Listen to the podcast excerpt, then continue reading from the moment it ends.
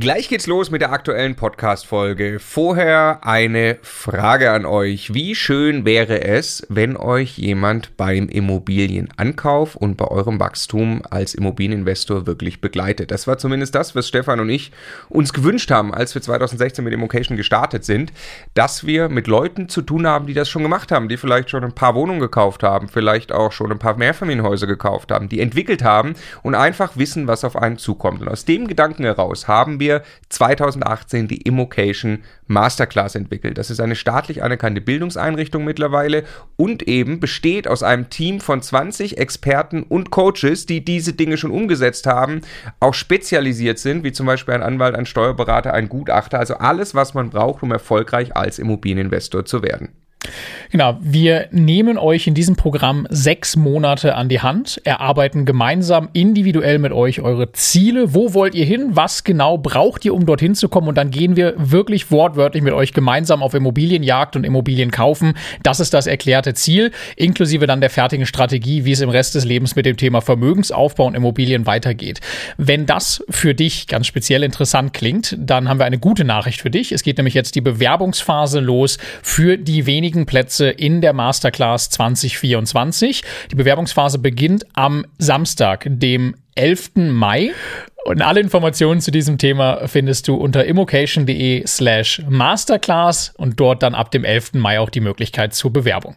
Genau, wenn du dich also vollständig ausbilden lassen möchtest zum Immobilieninvestor, dann jetzt am besten auf immocation.de slash masterclass. Und ich habe sehr viel gelernt, muss ich sagen, bei so einem Gerichtsprozess. Also ich war noch nicht oft dort, ich habe es bis jetzt nicht oft gebraucht. Ich konnte immer vorher Sachen auch lösen. Aber was ich dort äh, gelernt habe, wird sehr stark auch meine zukünftigen Verträge beeinflussen. Äh, denn das Gericht, für das Gericht war nicht ganz klar, dass es hier, ähm, oder es war eindeutig, das hat nicht beschritten, dass es zum Beispiel ein Wohnraummietvertrag besteht. Aber es stand ja nirgendwo, dass das eine Wohneinheit, eine genehmigte Wohneinheit ist.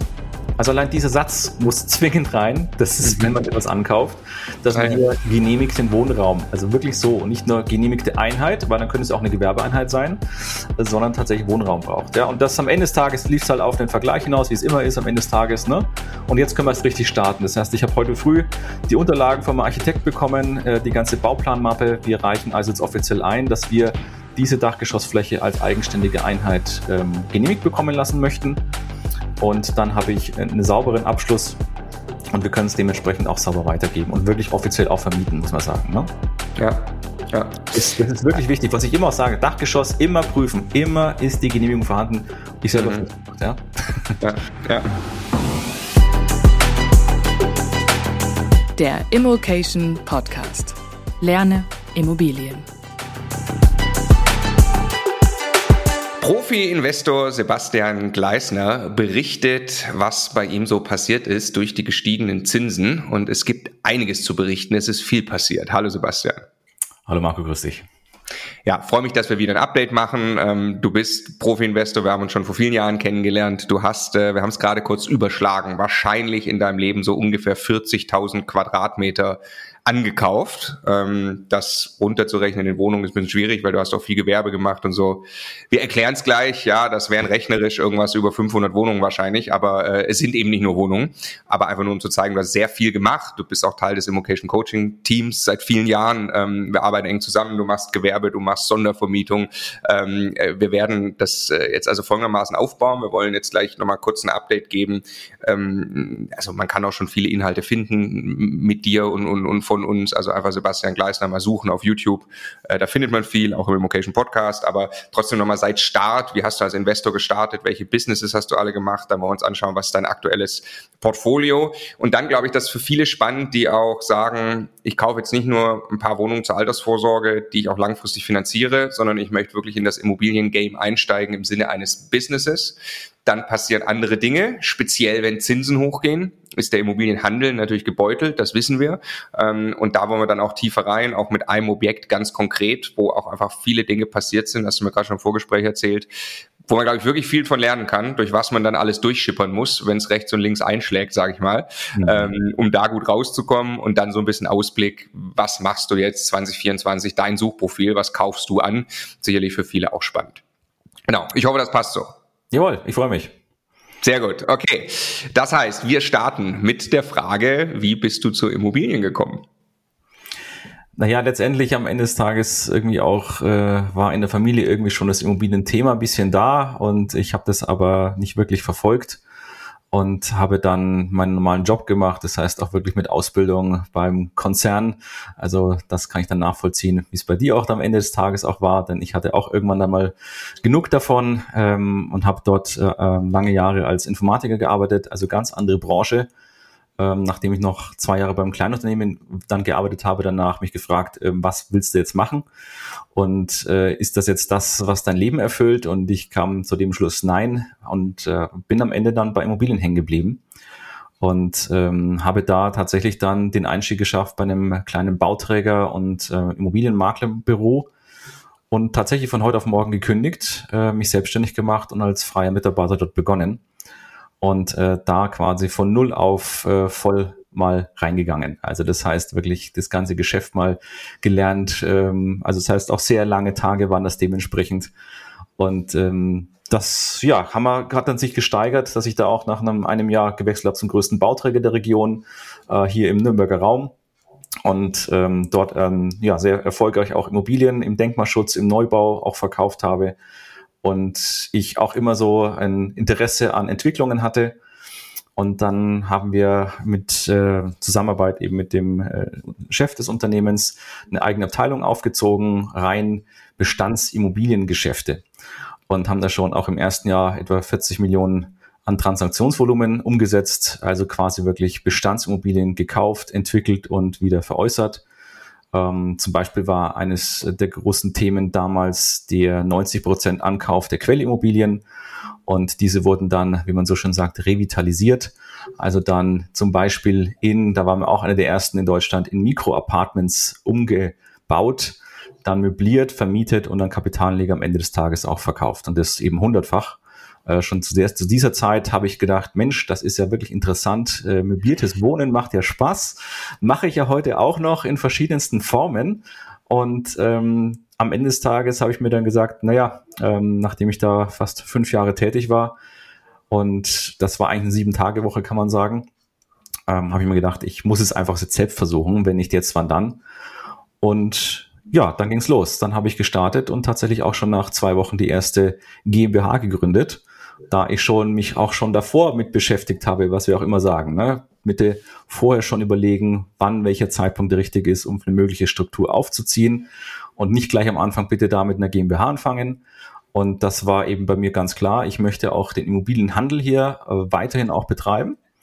Und ähm, somit hat das dann gleich gefruchtet und tatsächlich auch gleich äh, auch ein Hauptschwerpunkt von mir, einen Co-Investoren ja, was heißt getroffen, aktiv angesprochen haben wir uns gegenseitig und damit haben wir dann die, äh, ja, einige Jahre sehr gute Geschäfte gemacht im Handel. Äh, das heißt so gerade so, ja, Bestandsimmobilien dementsprechend Mehrfamilienhäuser, Wohnen, Geschäftshäuser und eben auch Bürogebäude entwickelt und am Ende dann auch wieder, ja, sehr gewinnbringend auch wieder veräußert. Und das waren so die, die ersten Jahre, wo ich eben auch angefangen habe, bis wir dann einfach gesagt haben, wir gehen jetzt jeder seine eigenen Wege, was immer auch wichtig ist bei Co-Investments, zu überlegen, was passiert, wenn man eben nicht mehr möchte oder nicht mehr kann, was äh, passiert dann am Ende. Und somit sind wir dann ja weiterhin getrennte Wege gegangen und äh, haben damit weiter beide Geschäfte gemacht. Und für mich eben dann habe ich auch neue Kontakte geknüpft. Also deshalb mache ich auch nach wie vor sehr interessante Co-Investments. Das ist ja schon angekündigt. Wir sprechen auch über ein Objekt heute. Das ist auch im Co-Investment. Und ähm, von daher mache ich dementsprechend das Hauptgeschäft nach wie vor Ankauf, Entwicklung und Verkauf. Und äh, natürlich nebenbei auch eine Bestandsentwicklung. Das eben auch in der Holdingstruktur. Dementsprechend die meisten Immobilien hier in der Vermögensverwaltung. Wir haben aber auch Immobilien privat. Das heißt, wir spreche ich davon von meiner Frau und mir. Wir haben uns äh, quasi beide die Holdingstruktur beteiligt. Und ähm, ja, da wollen wir sehen, wo die Reise uns hinbringt. Auf jeden Fall äh, geht es wieder da mit Sicherheit jetzt bei den guten Einkaufspreisen verstärkt auch wieder in den Bestand am Ende des Tages. Ja, okay, also wir haben viel zu besprechen, glaube ich. Ähm, ja. lass, lass, ein paar Rückfragen stellen zu dieser Reise. Äh, also erstmal, äh, erst IT gemacht und dann Immobilien, da kenne ich mich mit aus, ja. da haben wir eine große Parallele. ähm, wie, wie, also äh, wie alt warst du, als du zu dem Bauträger, da warst du ja noch angestellt, also beim Bauträger warst du eben angestellt. Wie alt warst du da ungefähr? Beim Bauträger war ich 31. Also ich habe 31, 31 zwei Jahre später, dementsprechend 31 beim Bauträger, ja. Ja, okay. Also vorher Immobilien fremd, dann ungefähr zwei Jahre dann, dann, dann mit 31 zu dem Bauträger gegangen. Ja. Mhm. Und dort hast du Riesenvolumina bewegt. Ja. Hast das Immobiliengeschäft eigentlich gelernt als Angestellter. Ja. Und dann stellt man sich zwangsläufig die Frage, ist irgendwie schade, dass das nicht auf mein eigenes Konto läuft, was hier passiert? Ja, tatsächlich, ja. ja. Okay. okay. Also ich bin wahnsinnig dankbar äh, meinem damaligen Chef, dass er mich auf diese Reise mitgenommen hat. Und sowas lernst du auch nicht irgendwie, wenn du sagst, du lernst im Studium solche Sachen gar nicht. Ja, das funktioniert nicht. Du brauchst die Praxis auch raus. Grundwissen ist wirklich wichtig. Das hat mir jetzt auch gefehlt. Das heißt, das musste ich auch nachholen. Und leider gab es auch damals nicht Immocation. Das heißt, alle Vorlagen und alle Sachen müssen wir selber zusammenschustern oder halt viel teures Geld bezahlen für Anwälte. Und äh, das ist schon interessant, dass man diese, diese Möglichkeit gehabt hat. Und ich, ich habe gebrannt danach. Ja? Also es hat wirklich mir Spaß gemacht. Ich wollte da weiterkommen. Ähm, und das, obwohl übrigens äh, die einzige, die so wirklich zu mir gehalten hat, war meine damalige Freundin, heute Frau. Und äh, alle anderen haben gesagt, Immobilien, um Gottes Willen, was machst du denn da? Ja, muss er sehen, ja. äh, 2009 quasi angefangen, Immobiliengeschäft. Also eigentlich schlechteste, schlechteste Zeit, ne? Ja. Das heißt, äh, Immobilien funktionieren einfach. Wenn du die richtigen Geschäfte machst, die richtigen Einkäufe hast, die richtigen Immobilien und die richtige Vision und Vorstellung, was du daraus entwickeln kannst, dann funktioniert es eigentlich immer. 2009 sagst du schlechteste Zeit, also rückwirkend, ziemlich guter Einstiegszeitpunkt. Ja. Aber in dem Moment fühlt sich das an wie maximale Krise. Ja, genau, absolut. Maximale Krise, ne? Das Zusammenbruch, ähm, Lehman und so weiter, das kennen wir ja. Und von daher waren alles, der ganze Markt verunsichert. Also wir erleben ja sowas quasi jetzt derzeit ähnlich wieder, ja, dass diese Verunsicherung auf dem Markt ja da ist. Aber man muss einfach nur ja weiterhin stetig dabei bleiben und äh, bitte auch nicht immer bei der ersten Immobilie gleich dann zuschlagen, sondern ja, stetig dranbleiben und immer viel lernen. Also viel lernen, viele Besichtigungen. Ich sage auch immer, ich habe hier ich, im Nürnberger Raum, in der Innenstadt von Nürnberg, war ich wahrscheinlich schon in jeder Straße in einem Haus. Ähm, Weil es einfach äh, so viele, ähm, so viele Besichtigungen ich gemacht habe, um davon zu lernen. Und deshalb hilft es mir einfach unglaublich, dementsprechend Immobilie sehr schnell einzuschätzen. Ja? Und das ja. brauchst du heute einfach. Ja? Du musst schnell Entscheidungen treffen können. Ja, und das ist ja, ähm, wenn du also du, du bist dann gestartet, 2009 war dann die eigene GmbH schon? Ähm, nein, 2009 Oder? noch nicht. Ähm, auch im Bauträgergeschäft durfte ich noch keine Immobilien kaufen übrigens. Ja, das war vertraglich so geregelt. Das heißt, Ach, ich, ähm, ich durfte tatsächlich erst nach meinem Ausstieg mit Immobilien beginnen. Somit habe ich relativ spät begonnen. Das heißt, erste Immobilie 2013 gekauft. Also wenn man die eigenbewohnte da mal nicht mit reinrechnet, ja. Ähm, erstes Investment dementsprechend. Und äh, ja, habe dann aber ziemlich schnell aufgeholt, würde ich sagen. Ja, ja, ja. Oh, oh, genau, okay. Und das war eine Phase, wenn wir da nochmal uns zurückerinnern. Also 2009 war, weil man muss, finde ich, immer zwei Sachen so ein bisschen trennen. Wenn man sagt, mhm. kann ich ganz gut in einen langfristigen Buy-and-Hold-Deal einsteigen, um mir einen nachhaltigen Bestand für Altersvorsorge aufzubauen, 2009 fühlt sich dann nach Krise an, weil das natürlich irgendwie, also überall steht, Immobilien am Boden und so weiter. Ja, hohe Zinsen aber, vor allem auch, ja. Genau, ja, so. Äh, aber da angefangen zu haben, das wäre natürlich ziemlich gut. Was aber ja. wahrscheinlich sehr, sehr herausfordernd war, so stelle ich es mir auch vor, bei dem Bauträger wirklich Transaktionsvolumen hinzukriegen. Weil das war ja wahrscheinlich noch deutlich heftiger, als es jetzt ist, oder? Ja, dass, dass es einfach fast nicht möglich war, Immobilien kurzfristig zur Handel an den Mann zu bringen. Ähm, da hat tatsächlich schon viel Überzeugungskraft äh, war da notwendig und äh, somit ging es eigentlich nur erstmal an die Kapitalanleger. Ähnlich wie wir es jetzt ja auch gerade haben, mhm. ähm, dass ähm, wenn du das richtige Produkt lieferst und da mussten wir eben Sachen mit verkaufen, wie zum Beispiel eine zehnjährige Vermietungsgarantie. Ja, das sind so Sachen, die heute unvorstellbar eigentlich wieder sind, aber so paar Sachen kommen da auf. Wir arbeiten jetzt auch wieder mit solchen Sachen, aber mit deutlich kürzeren Laufzeiten ähm, so ein rundum sorglos Paket haben wir dementsprechend verkauft, ja, dass sich unsere Anleger eben wohlfühlen und dass das eben tatsächlich auch alles gemanagt wird und sie sich um nichts kümmern müssen. Und ähm, da hast du halt äh, bestimmtes Klientel, was dafür in Frage kommt. Und da musst du wirklich viel ackern. Also viele, viele, viele Gespräche führen und Überzeugungskraft leisten. Wie hoch waren denn die Zinsen? Äh, naja, 2009 lagen wir etwa bei, wenn du normal finanzierst, bei viereinhalb, ja, ja. ungefähr. Okay. Ja. Ja, und das ja, hat ein bisschen vergleichbar. Los. Also von 2009 wurde es ja dann immer weniger am Ende des Tages. Obwohl die Bank jede Woche gesagt hat, die Zinsen steigen, sind sie trotzdem gefallen. Ja. Und äh, von daher sind wir in diese, diese Phase reingelaufen und, und äh, konnten damit profitieren am Ende des Tages natürlich auch, ja. Okay, und dann 2013, jetzt stelle ich mir vor, man ist beim Bauträger, was hast du gesagt, 40 Millionen im Jahr oder so, Transaktionsvolumen. Ja. Ja. Ähm, was nimmt man sich dann vor als erstes Objekt in der eigenen GmbH? Ja, für mich war das ganz klar ein Mehrfamilienhaus. Ja, also ich, ja. ich habe mich da sicher gefühlt, weil ich habe das ja schon die ganze Zeit vorher gemacht. Sogar mit richtigen Wohnportfolios haben wir auch gearbeitet. Also es war dann quasi, ich, ich wollte ein kleines Haus haben. Für mich war wichtig, ich wollte in die Sondervermietung rein. Ich wollte ein Haus haben, wo ich selber entscheiden kann, wo ich schnell vorankomme, ohne dass ich halt WEG-Einflüsse habe, wo Entscheidungen etwas länger brauchen. Und äh, somit war das dann relativ schnell. Dann auch habe ich dann zehn Familienhaus gefunden, das mhm. ich auch eben heute noch habe. Und ähm, das habe ich stetig eben vorangebracht und dort tatsächlich auch äh, war viel Airbnb-Geschäft dann nach und nach. Das heißt, es war bis auf zwei Wohnungen ähm, vermietet und wir haben sukzessive dann mit, sind die Mieter ausgezogen und ich konnte also nach, nach jede Wohnung renovieren und diese dann eben dann möblieren und Kurzzeitvermietung daraus machen. Wie, wie, wieso sagst du direkt, das muss Sondervermietung sein, 2013 schon? Äh, das war mir klar, dass das äh, funktioniert, weil wir das ja auch schon zu hundertfach gemacht haben davor äh, in meinem in dem Unternehmen, ja. Okay. Ja. Und deshalb habe ich gesehen, das ist ein Geschäft, das funktioniert, was man vielleicht nochmal toppen kann. Also wie kann man die normale Vermietung, also sagen wir mal so ein halbes Jahr Jahr Vermietung möbliert, ja, wie kann man das noch steigern? Und das kam für mich dann äh, diese Kurzzeit-Tagesvermietung in Frage. Und da war ich auch in Fürth einer der ersten, der überhaupt Airbnb gemacht hat.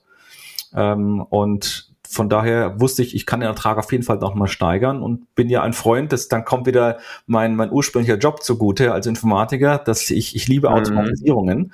Und das heißt, auch hier die, die EDV-Automatisierung hat mir geholfen, dass ich am Ende so gut wie nichts mit der Immobilie zu tun habe und mit der ganzen Vermietung. Das konnte ich eben alles äh, an Computersysteme oder an Mitarbeiter eben dann abgeben ähm, die das eben dann managen am Ende des Tages auch. Ja? Und das hat natürlich immensen Ertrag gesteigert. Also wenn du siehst, bei dem Haus hatte ich am Anfang, wie ich es übernommen hatte, etwa 25.000 äh, Euro Netto-Mietertrag und das konnte ich auf 150.000 Euro dann steigern. Oh. Das war natürlich schon immens, ja. Und ähm, das ist jetzt heute nicht mehr so. Also das sehen wir auch, nach Corona ähm, sind die ja, Zahlen etwas anders geworden, etwas weniger. Und auch die Vorgaben, die rechtlichen, haben sich natürlich auch etwas geändert inzwischen. Also klar, bitte da muss man immer aufpassen an der Stelle auch. Ne? Also nicht da immer denken, man kann damit wahnsinnig Geld verdienen, nur es hat auch wahnsinnig viel Arbeit dahinter. Man muss da nah dranbleiben und es ist nochmal ein ganz gesondertes, großes Thema. Aber ähm, wenn man einfach mal die ersten Schritte Entwicklung machen möchte, dann hilft es schon, wenn man ähm, vielleicht diese halbe Jahr-Jahr-Vermietung macht. Da kann man auch schon Ertrag steigern, hat nicht viel zu tun. Ich gebe auch inzwischen derzeit zwei Häuser an eine Agentur ab, macht es also auch nicht selber. Und äh, von daher ähm, kann man Sachen auch immer optimieren. Ja? Auch wenn man nicht an dem Ort wohnt, kann man trotzdem mehr Ertrag generieren damit und eben, wenn man es abgibt am Ende des Tages. Ja. War bei dem Haus eben am Anfang habe ich alles selber gemacht, logischerweise. Und da war es für mich klar, das muss auch in eine GmbH für mich rein, weil ich will es langfristig halten. Und da kam für mich die VV GmbH, also die Vermögensverwaltende GmbH in Frage, das damit eben umzusetzen. Ja, also das Sondervermietungsthema nochmal ganz kurz, äh, ganz kurz sortiert, äh, damit jeder mitkommt. Also die, äh, was du meinst mit mit Airbnb und so, das sehr kurzfristige, also ja, tageweise Vermietung, ja. mhm. das ist ja hotelähnlicher Betrieb, ja, genau. deswegen auch viel mehr Automatisierung wahrscheinlich noch notwendig. Gibt es auch durchaus an Standorten äh, gesetzliche Vorgaben, die das komplett verbieten? Ne? Ja, also in genau. München kann ich sowas aber nicht machen. Ja, Nürnberg auch seit 2018. Ja. ja. Mhm. Und diese ähm, möblierte Vermietung vor allem zeitlich befristet auf sechs bis zwölf Monate zum Beispiel, wo es einen klaren befristet, das geht eben. Ne? Ja, das geht nach wie vor. Ja. ja. und da kann ich aber auch dann deutlich mehr Miete nehmen, habe ein Full-Service-Package, zum Beispiel für irgendein Expat, der von einer Firma jetzt nach München oder Nürnberg geschickt wird, der kann dann in meiner Wohnung wohnen, zahlt deutlich mehr Miete, findet aber eine Wohnung vor, da steht der Esstisch drin, die Kaffeemaschine und alles. Voll ne? mit allem drum und dran. Meistens auch mit Internet, Fernseher, Ähm, Ja. fertige Ja. Küche, alles dabei. Mhm, genau. Ja, ist witzig, ne? Weil dieses Thema Sondervermietung äh, gefühlt gerade so ein bisschen ein Trend ist. Ja, also ich meine, mittlerweile Ja. gibt es auch sehr viel mehr Immobilieninhalte im Internet. Äh, Ja, und wir, dann wir sehen ja ganz viel auch mit, mit Monteurzimmervermietung. Ja? Also ich sage Ja. immer, bitte aufpassen, ja, der Markt ist eh schon überfüllt. Ich mache Monteurzimmer jetzt auch schon seit zehn Jahren, ja. Äh, unter anderem, weil ich mich noch nicht eine auf eine Gruppe fokussiere, sondern möglichst breit aufgestellt sein möchte, dass ich eben auch die Touristen, die Geschäftsleute, äh, Mitarbeiter ähm, oder eben auch die Handwerk unter aufnehmen kann und nicht jetzt auf eine Kategorie konzentrieren kann, ja. Ja, ja. Ja, ist so lustig. Man hat immer dann gerade auf Ja, Instagram und Co. den Eindruck so, boah, jetzt ist hier ein neues Modell. Also man kann Nee, auch möbliert nee. vermieten oder so. Und äh, du gehst 2013 quasi an den Start und sagst, das ist, das, ich weiß schon, dass es dieses Modell gibt und dass es funktioniert. Ja. Ja. Und das haben Okay. übrigens auch die Banken auch so gesehen. Die fanden es auch gut, äh, obwohl klar die eine Sondervermietung nicht eingerechnet wird. Aber ich höre es auch immer wieder, dass gesagt wird, ah, ich brauche meine GmbH erst, äh, brauchen drei Jahresabschlüsse, dann dann werde ich erst da finanzierbar sein. Äh, bei mir war es vom ersten Tag an, dass ich eben durch auch viele viele Gespräche, muss ich auch sagen, mit äh, mit Banken rausgekommen bin, dass ich eben welche finde, die mit mir auch den Weg gehen möchten und die, die sich sogar gefreut haben, dass sie eine GmbH haben, die eben nichts drin hat, wo sie nicht prüfen müssen. Ähm, und von daher haben wir auch äh, leere GmbHs gleich von vornherein wunderbar finanziert bekommen. Ja, ah ja, interessant, ja. ja. Sehr gut, okay. Und wenn du jetzt zusammenfassen würdest, da diese Reise, sagen wir mal 2013 bis äh, jetzt, bevor die Zinsen hochgegangen sind, was hast du alles für Immobilienbusinesses gemacht? Ah, es war also jedes Jahr wurde es besser, muss ich sagen. Ja, es klar, es ist auch sehr viel Arbeit gewesen, aber es war eben hauptsächlich ähm, Mehrfamilienhäuser ankaufen, entwickeln und im Ganzen auch wieder verkaufen. Mhm. Ähm, genauso mit ähm, natürlich Bürogebäuden, äh, da auch mit PV-Anlagen arbeiten, ne, aufs Dach setzen, Optimierungen schaffen. Also generell so eine, so eine Aufwertung von, von Objekten äh, war so das Hauptthema, kann man sagen. Also du hast auch Büros gehandelt, Gewerbeimmobilien. Gewerbeimmobilien auch, genau. Und ähm, ja, ich habe auch immer noch eine Pension, die ich jetzt vielleicht auch gerade verkaufe äh, in, in der Nürnberger Altstadt, ja, äh, die auch entwickelt worden ist. Ähm, von daher ist es ein Querbeet, ja. Also ich habe jetzt wenig, ich habe auch äh, zugearbeitet in der Quartiersentwicklung für meinen einen Geschäftspartner. Das heißt, wir haben wirklich Neubau gemacht mit Doppelhaushälften, Reihenhäusern, äh, und da wirklich komplett von, von Bauland äh, auf, äh, von dem Bauerwartungsland wirklich auf eine fertige Fläche mit allem, was dazugehört, mit neuen Kanal, Straßen und alles so weiter. Auch das war sehr, sehr spannend, dieses Mal mitzumachen. Und am Ende habe ich dann da eben den Vertrieb dann äh, geleitet. Und ähm, das war eben auch eine Sache. Und äh, ja, natürlich auch äh, einzelne Wohnungen ankaufen. Ähm, und die eben dann auch mitentwickeln und immer mit dem Vordergrund überlegen, was mache ich im ersten Schritt mit der Immobilie und was mache ich im zweiten Schritt, was ja auch wichtig ist für die Finanzierung. Ja, was bei dem ersten erwähnten Haus äh, habe ich auch am Anfang das nicht auf zehn Jahre festgeschrieben, weil ich schon wusste, ich kann es die nächsten Jahre deutlich anheben, den Wert der Immobilie. Und äh, somit habe ich die auch nach ein paar Jahren wieder komplett bei einer anderen Bank neu finanziert und habe mein ganzes Eigenkapital plus Gewinn mhm. zurückbekommen. Und jetzt ist trotzdem noch super finanziert, ja. Also es ist so wichtig, dass man immer diesen, diesen Schritt macht. Was mache ich jetzt und wo geht's weiterhin? Und das habe ich bei jeder Immobilie eigentlich, weswegen ich ja auch sehr, sehr lange auch auf bankenseitig jetzt eben nicht alles festgeschrieben habe, sondern eher kurzfristig oder sehr variabel auch gestaltet habe. Ja, ja. Was hat, was hat mehr Spaß gemacht, Mehrfamilienhäuser mit Wohnen äh, zu handeln oder Büros zu handeln? Ach, kann ich nicht so sagen. Also das ich, eigentlich beides, ja. Aber heute im jetzigen Markt würde ich sagen, ich würde es nur noch eher gerade Wohnen machen, ja. Mhm. Äh, wobei ich gerade letzte Woche gelesen habe, ich glaube im Handelsblatt war es, ähm, dass äh, der Nürnberger Markt am meisten im Bürosegment steigt. Äh, kann schon interessant sein, ja. Aber grundsätzlich mal muss man da sehr, sehr aufpassen. Ja, auch in, in Zukunft, auch unterschätze ich nicht die KI, die auf uns zukommt, äh, die auch viele Jobs mit Sicherheit kosten wird. Da muss man auch schauen, inwieweit entwickelt sich da wirkliche Büroflächen, die du als physischen Raum brauchst ähm, oder tatsächlich alles auch über deinen Laptop von irgendwo machen kannst. Das wird sicher auch den Markt beeinflussen. Das haben wir auch äh, schon vor ein paar Jahren gemerkt, dass auch die Mieter ins, in die Mietverträge gerne einbauen möchten, dass sie Teilflächen gerne untervermieten dürfen. Mhm. Also es war nicht jetzt seit Corona erst, sondern schon davor gab es so die, die, diese Tendenzen, dass auch unsere Mieter immer flexibel sein wollten und ähm, da abgesichert, falls irgendwas äh, sein soll in Zukunft. Ja, also die haben auch schon sehr vorausschauend geplant. Ja. Und äh, von daher würde ich sagen, also es macht beides Spaß für mich. Ähm, derzeit würde ich sagen, ich bin wieder eher auf ähm, Wohnen fokussiert. Ähm, aber Entwicklungen kannst du tatsächlich schneller machen im Bürogebäude, ja. Allein wegen den mietvertragsrechtlichen Gegebenheiten, die im Gewerblichen einfach viel flexibler sind als im Wohnwirtschaftlichen. Womit hast du mehr Geld verdient in dieser Zeit? Also mit Gewerbe oder mit Wohnen? Kann ich auch nicht sagen, so. Also, wir haben, wir haben wir haben ein Bürogebäude gehabt, ähm, das war wirklich fantastisch, ja, halbes Jahr Arbeit und wir hatten eine gute siebenstellige Zahl an Gewinn, ähm, was da rauskam, ähm, wo ich sage, das muss man immer mal auch wieder betrachten und ich bin da, Gottes, Gott zum Gott, deshalb hat mir Immocation auch gefallen, nicht überheblich.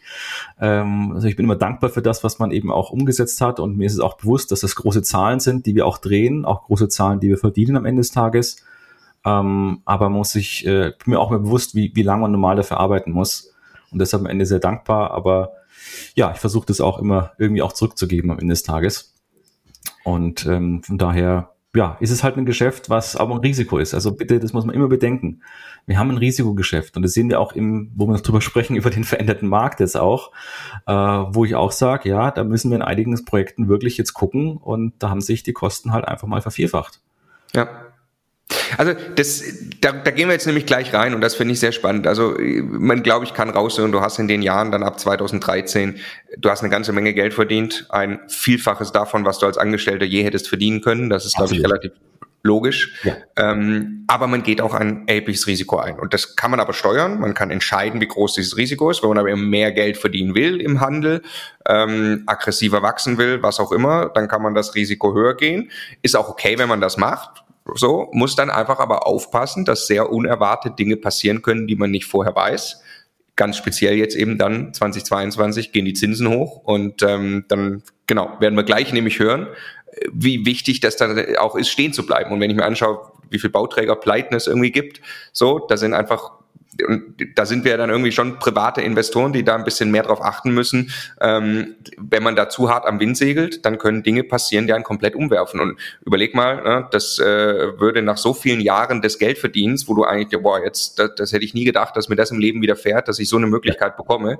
Und dann übertreibt man es und fällt deswegen auf einen Schlag komplett um. Das wäre einfach richtig schade. Absolut. Also deshalb, ich bin froh, dass ich auch, ich wollte auch in den Grundstückshandel wirklich reingehen in Form von Bauträgergeschäft. Also wir hatten Top-Grundstücke in wirklich absoluten Top-Lagen. Ähm, und äh, wir waren auch kurz davor, das auch äh, zu übernehmen. Und zum Glück hat die Verkäuferseite länger gebraucht. Und dann kam tatsächlich die, die, die Zinswende. Mhm. Und ähm, ich bin froh, dass ich es nicht gemacht habe, Wende. Aber ich habe eben einige noch gerade auch exakt davor gekauft, also wirklich noch auch im, im März äh, 22 noch neu eben finanziert auch abgeschlossen. Und ähm, die Projekte. Aber variabel? Wir, äh, variabel, klar. Variabel. Ja. Aber, aber meistens endfällig zumindest, ja. Mhm, also das mhm. heißt, wir haben tatsächlich nur den Zins bezahlt, wir zahlen keine Tilgung. Ähm, was ich sage, brauche ich jetzt nicht unbedingt eine Tilgung, wenn ich eh ein Projekt vorhabe, wieder zu veräußern, ja. Gerade wenn eine Immobilie jetzt äh, leer steht, müsste ich sie nur aus eigener Tasche jeden Monat reinzahlen, macht also keinen Sinn. Also tilgungsfreie Zeiten, zumindest vom halben Jahr, nehme ich immer rein. Äh, in dem Fall war es ganz klar gleich auf zwei Jahre endfällig.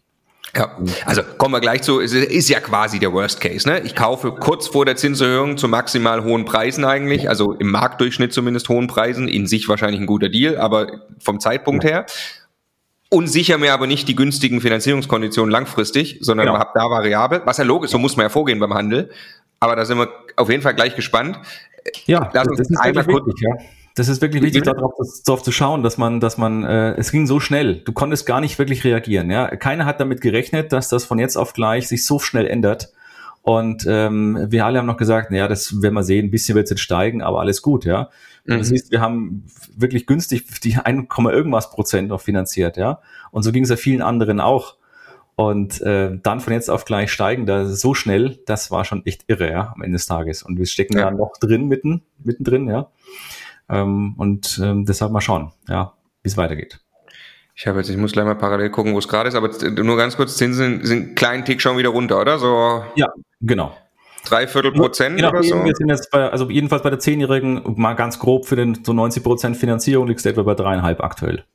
Ja, naja, genau. Ja, wo wir eher, wo wir eher bei vier waren, ne? Also das äh, genau bisschen runter. Ah, jetzt kriege ich meinen Chart hier nicht geöffnet, gucke ich mir gleich noch an. Also, ähm, okay, jetzt gehen wir, gehen wir dann gleich in das, in speziell in das Projekt rein, aber nochmal ganz kurzer Überblick. Ich habe mich nämlich gefragt, was, was hältst du denn jetzt an Immobilien selbst eigentlich? Gib uns mal einen Überblick, was du gerade an Immobilien hast. Ja, das sind, äh, also es ist noch Mehrfamilienhaus in München, das noch wir aus der Familie noch raus haben. Ähm, dann sind es einzelne Wohnungen, die wir auch hier im, im Großraum äh, Nürnberg haben, sage ich mal. Und es sind verschiedene Mehrfamilienhäuser, Wohnen, Geschäftshäuser, ähm, sowohl eben besagte Pensionen, die wir auch noch haben. Ähm, von daher auch äh, Sachen, die ja auch noch mitentwickelt werden oder schon entwickelt sind. Am Ende des Tages gibt es immer was zu machen, immer etwas noch was rauszuholen in der Immobilie. Und äh, davon natürlich auch viel mit Sondervermietung. Das ist einfach etwas, was mir äh, unglaublich Freude macht und was einfach auch schön für den Cashflow gut funktioniert.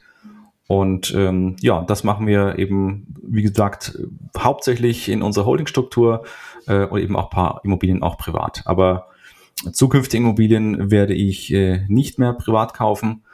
Ähm, Gar nicht mehr?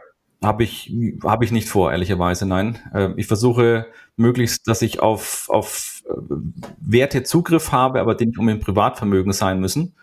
Ähm, deshalb steht bei mir auch nach wie vor immer noch, leider immer noch äh, die Gründung der Stiftung an, ähm, wo ich sage, das ist ein weiteres Vehikel, was ich vielleicht nutzen möchte. Ja, das ist also sowas, deshalb so Gesellschaftsstrukturen gibt es nicht nur, es geht nicht nur um GmbH.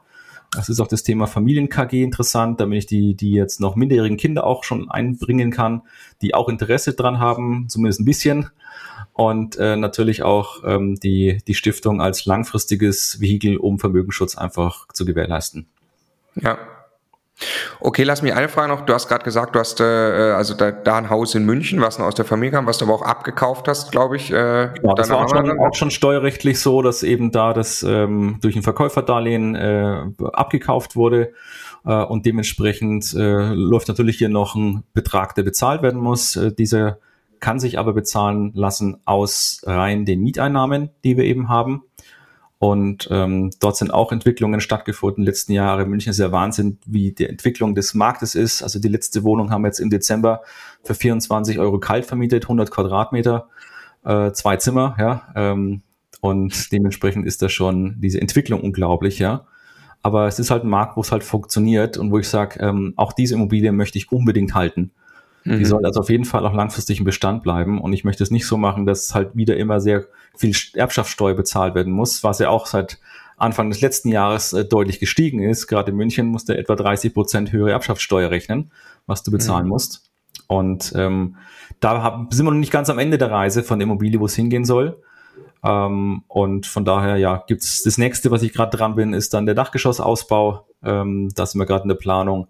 Äh, Aufteilung machen wir gerade für das Haus. Es ist auch mal wichtig, eine Aufteilung zu machen. Also wir haben jetzt alle Objekte, glaube ich, oder so gut wie fast alle jetzt aufgeteilt, ähm, weil selbst wenn ich nicht verkaufen möchte, wie jetzt bei besagt diesem Haus, ist es wichtig, dass ich mir einzelne Grundbücher schaffe, damit ich dann zukünftig Sicherheiten der Bank geben kann. Das heißt, mhm. gibt mhm. nicht nur ein Grundstück der Bank äh, und sage, hier kannst du als Ersatzsicherheit für Eigenkapital, fehlendes Eigenkapital nutzen, sondern ich kann halt äh, in dem Fall jetzt acht Grundbücher vielleicht zur Verfügung ja. stellen und äh, jedes Mal dementsprechend dann es eben nutzen für einen Einkauf. Und das ist so Ziel der Sache an der, erstmal hier. Und das ist generell auch, oder wenn ich einfach neu finanziere, dann muss ich ja der Bank nicht das ganze Haus geben, sondern vielleicht nur acht von zehn Grundbüchern. Und ja. ich habe halt dann eben zwei frei, wie es vielleicht normal wäre, im normalen Finanzierungszyklus, vielleicht von den zehn Jahren finanzierst, mit zwei Prozent Tilgung, ne, ungefähr 78 Prozent Restschuld, Werte gehen nach oben, dann kommst du wahrscheinlich so ungefähr in diesen Wert hin. Und dann macht es Sinn für die Bank zu sagen, ja, wir gehen das ein. Und das ist so Ziel der Sache, eben auch Grundbücher frei zu bekommen und als Ersatzsicherheit zu verwenden, um eben weitere Immobiliendeals äh, einzugehen. Ja, also freie Grundbücher kann man wunderbar nutzen im Immobilienhandel und dann weitere Projekte auch anstoßen. Ja, und auch Bestand natürlich auch, ja. Oh, ja, ja, klar, okay. Also ich hoffe auch übrigens, du behältst das Haus. Wir haben auch in dem Haus schon Augustiner zusammen getrunken, ja, äh, wo wir es kennengelernt haben. Ja, genau. genau. Äh, sehr schön, wirklich das Haus. Und jetzt, ich wollte noch mal eine Sache, weil du mir gerade auch gesagt hast im Vorgespräch. Ähm, dann hast du da noch einige Wohnungen eben. Also das ist jetzt der Privatbestand, also nur rein von der Gesellschaftsform. Also das ist quasi privat gehalten und eben in keiner Kapitalgesellschaft. Da hast du noch einige Wohnungen auch in ähm, Fürth, Nürnberg. Ne? Ja. Ähm, die hast du teilweise mit neun Prozent getilgt. Also da ging es dir wirklich drum, wirklich runterzukommen von der Beleihung. Ja, also das ging auch darum, es sind auch äh, eben auch ein Zimmer-Apartments und da ist es halt so, wir haben sehr günstig eingekauft. Das heißt, äh, wenn du gerade bei der Bank unter 50.000 oder heutzutage eher unter 100.000 Euro einkaufst, dann ist die Bank schon eher als kritisch, da hat es nicht so Interesse oder nur mit hohen Zinsen zu finanzieren. Und es war bei uns auch so, wir hatten eben so Immobilien so um die 30, 40.000 pro, pro Einheit gekauft, äh, also ein, zwei Zimmer-Apartments und ähm, die Bank hat auch gesagt, das wollen wir nicht so sehr. Ähm, und ich wusste schon, ich mache auch dort Sondervermietung. Also haben wir zum Beispiel auch einen Weg gegangen. Wir haben eine Immobilie in Cash gekauft und diese als Ersatzsicherheit für drei weitere Wohnungen gekauft, die wir zu 100 bis 130 Prozent finanziert haben. Und ähm, da eben auch Sondervermietung drin gehabt. Das heißt, wir hatten ja normal 16, um die 16 Prozent im Schnitt an äh, Rendite erwirtschaftet und hatten dementsprechend auch genug Puffer um das eben tatsächlich auch uns leisten zu können, weil wir auch schon im Blick hatten, der zweite Schritt wäre dann eben jetzt nach zehn Jahren, gibt's jetzt halt dann die Ehegattenschaukel als Plan A. Äh, Plan B ist einfach die besagte Ersatzsicherheit, um neue Immobiliendeals auch zu machen. Äh, Plan C ist am Ende des Tages zu sagen, wir verkaufen es vielleicht auch, wo jetzt nicht der richtige Markt gerade ist. Ja, oder wir finanzieren es halt einfach neu am Ende des Tages. Und das werden wir jetzt eben sukzessive dann machen, umsetzen, was halt zu jedem Immobilie passt. Und das ist etwas, was ich äh, jedem rate, da mal immer drauf nachzudenken. Ja, was, ja. wo soll es hingehen? Ja, diese Möglichkeit es auch.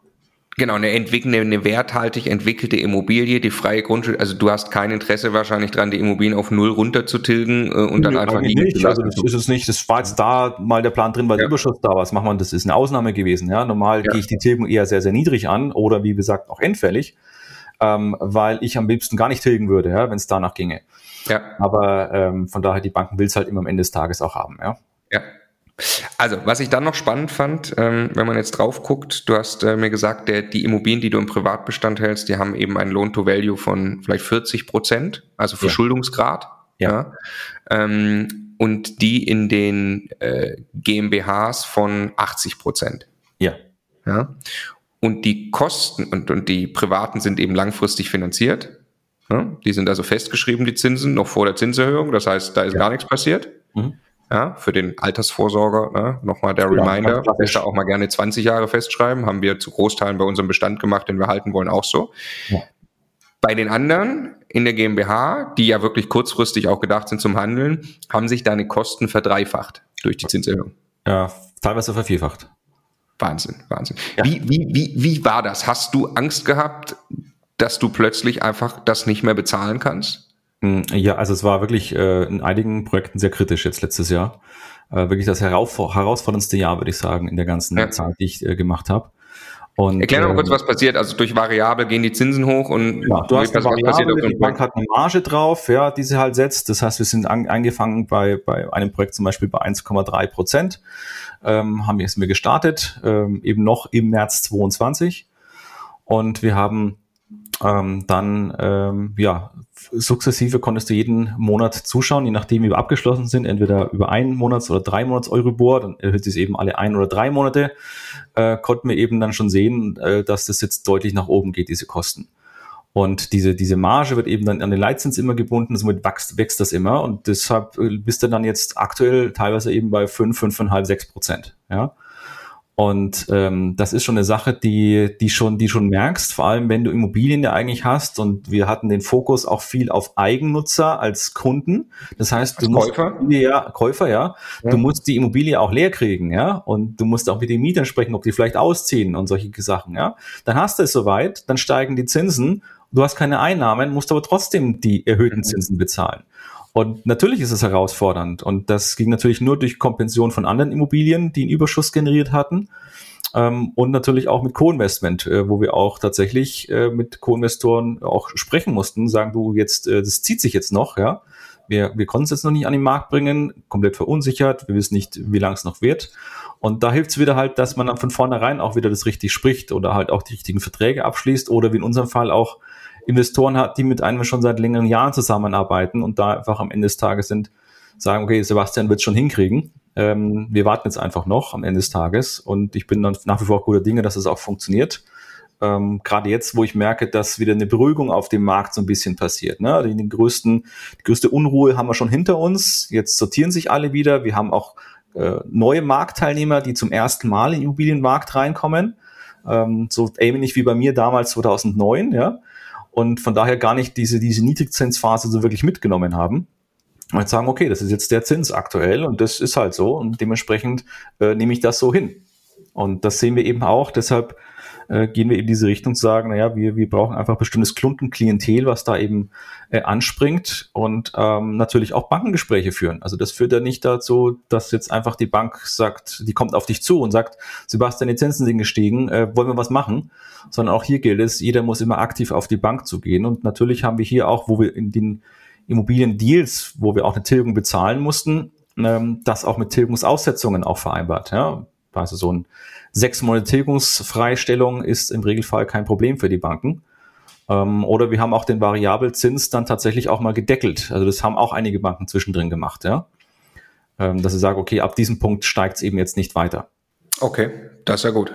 Und äh, also die, weil die Banken es auch verstanden haben. Die Banken haben kein Interesse daran gehabt, dass irgendwie Projekte jetzt hops gehen, äh, dass die Kredite nicht mehr bezahlt werden können. Das ist ja für die Bankenbücher genauso äh, schlecht wie für uns. Die haben genauso dann Arbeit und äh, möchte keiner. Also ist, sind alle daran gelegen, dass wir Lösungen zusammenfinden und man muss halt nur drüber sprechen, wie es halt immer ist. In der Immobilienbranche musst du immer reden.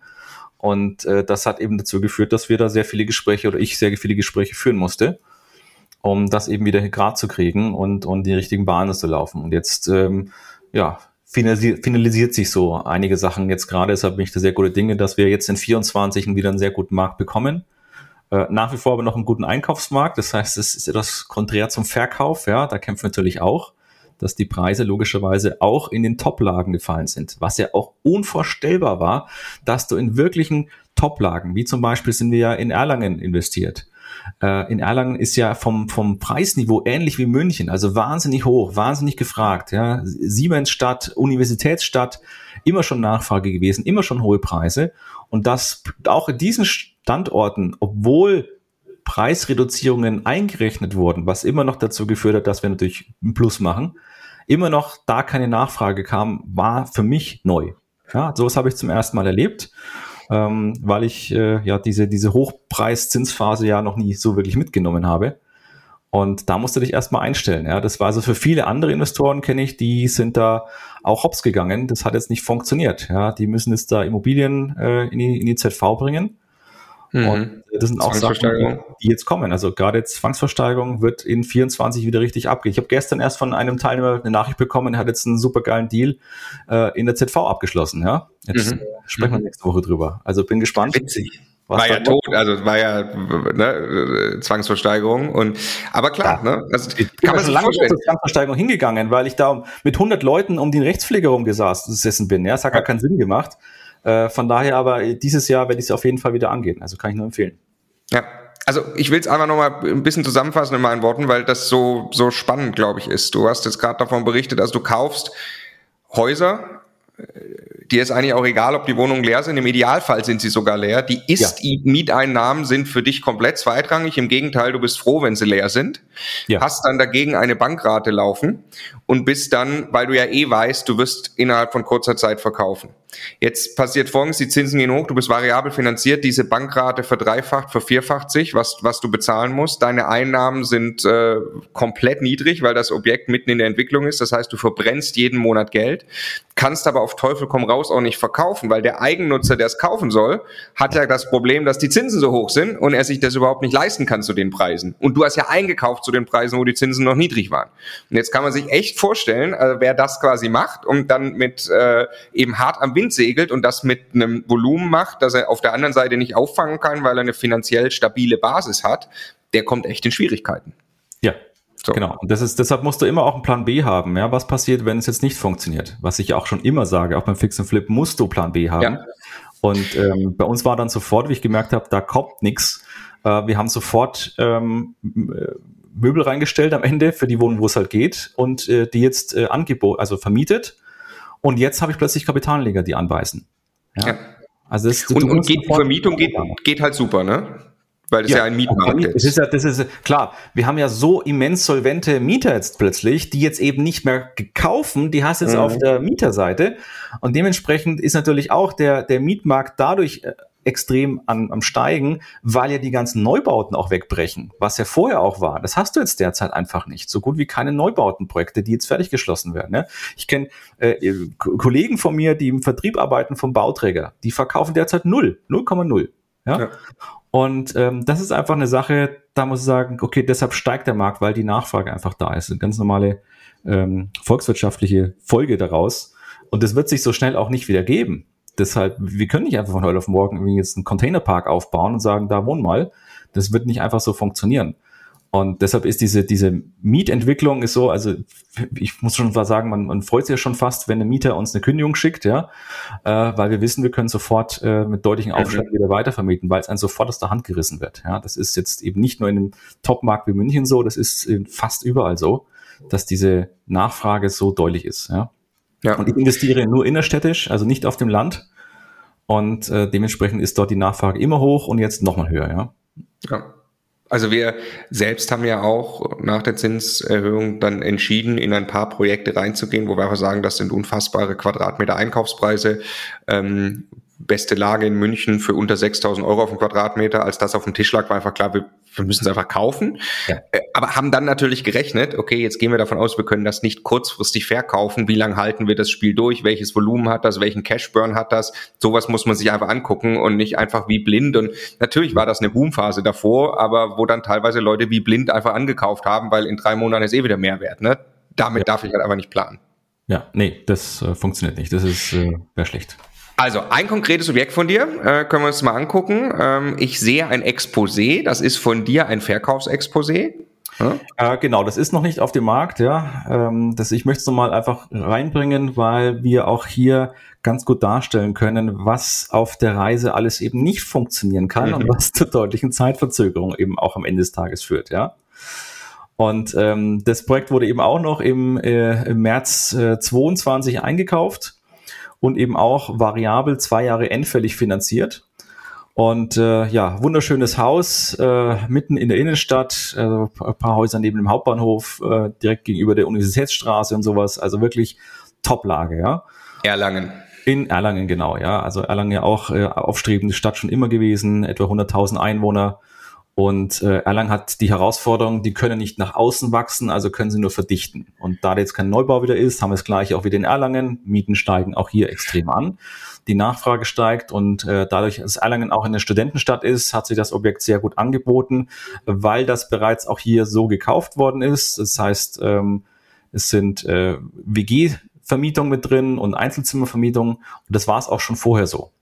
Äh, nur hat sich halt der Voreigentümer darum nicht wirklich gekümmert, sondern er hat es halt einfach mal so laufen lassen und hat halt ohne Möbel aufvermietet, äh, unbefristete Verträge und äh, so die Mieter konnten den Nachmieter einfach äh, raussuchen, ohne sich abzustimmen mit dem Vermieter. Und somit waren halt die Mieten sehr, sehr niedrig in diesem Haus. Und ähm, ja, und man musste doch noch einiges machen. Also es war auch äh, so, dass wir haben jetzt äh, da nicht das ganze Haus, muss man auch sagen, was auch dementsprechend äh, vielleicht auch einige abgeschreckt hat im Ankauf. Ähm, aber es sind eben 60 Prozent der WEG und die WEG besteht aus den Wohnungen und noch einem Restaurant im Erdgeschoss. Das sind die 40 Prozent, ja.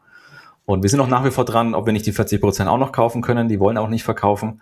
Also werden wir mal sehen, wie es weitergeht, ja. Aber wir blenden an der Stelle mal ein, mal ein Bild ein. Also es äh ja, ist auch schön. Man sieht schon, dass es wirklich äh, echte Innenstadtlage ist. Genau, Einzeldenkmal vor allem auch noch, ja. Ja. Äh, das Ganze und ähm, ja, und das war auch äh, von jemandem, den kannte ich auch schon äh, längere Zeit und ähm, hat da tatsächlich eigentlich einen guten Eindruck gemacht und ich, äh, es muss natürlich schnell gehen, wie es immer da war. Es gab andere Interessenten, das wusste ich. Es war eben Off-Market wieder mal. Da bin ich meiner Linie treu geblieben. Also bis jetzt ja noch keine Immobilie übers Portal gekauft. Ah ja. Und äh, von daher, ja, war das wieder mal so ein, ein, ein, ein Objekt. Äh, das habe ich jetzt nicht selber akquiriert. Das ist nämlich auch wieder so aus dem Netzwerk heraus. Und äh, das ist auch im Co-Investment. Das heißt, ein befreundeter Co-Investor kam auf mich zu und gesagt, Mensch, Sebastian, wollen wir es zusammen machen? Und ähm, aber äh, es muss eben schnell gehen und da wir keine Zeit hatten, jetzt auch noch eine GmbH zu gründen, habe ich gesagt, okay, ich kaufe das in meine GmbH rein. Ich habe auch die, die Bankenkontakte ähm, und wir können das eben damit finanzieren und äh, haben das auch so umgesetzt und am Ende des Tages eben hier dann einfach einen Beratervertrag abgeschlossen. Ne? Das heißt, im, im Verkauf dann der Gewinn wird einfach geteilt Ähm, und damit ähm, ist es gut für mich erstmal, für die GmbH, weil ich habe einen höheren Umsatz, ähm, dementsprechend für mein Rating bei der Bank wieder gut. Und ähm, wir können es zusammen entwickeln. Und die Hauptentwicklung liegt bei meinem Co-Investor. Ja, das heißt, ich, ich schaue so drüber, ich, ich, okay. ich äh, entscheide auch mit, ja, ähm, am Ende des Tages. Ähm, aber so Haupt, die Hauptarbeit liegt bei ihm. Ja. Also Eigenkapital kommt von euch beiden? Äh, Eigenkapital kommt von mir und auch hier habe ich einen weiteren Geldgeber mit eingebaut. Äh, das heißt, meine meisten äh, Handelsobjekte laufen ohne eigenes Geld. Mhm. Ähm, das halte ich immer gerne zurück, weil es könnte ja doch mal morgen ein Bestandsobjekt kommen und dann würde ich es da gerne dafür nutzen, ja. Und ja. somit, ähm, ja, war das erstmal so die, der Ausgangspunkt, ja. Also schlecht, ähm, schlecht vermietet, ähm, wurde sich nicht drum gekümmert auch. Wir hatten auch, das war sowas, die Heizungen sind ständig ausgefallen in dem Haus, ja, also Gasetagenheizungen. Und mhm. äh, von der Fassade her war es immer in Ordnung. Das heißt, es sieht, äh, haben wir nichts dran gemacht. Äh, auch Dach passt.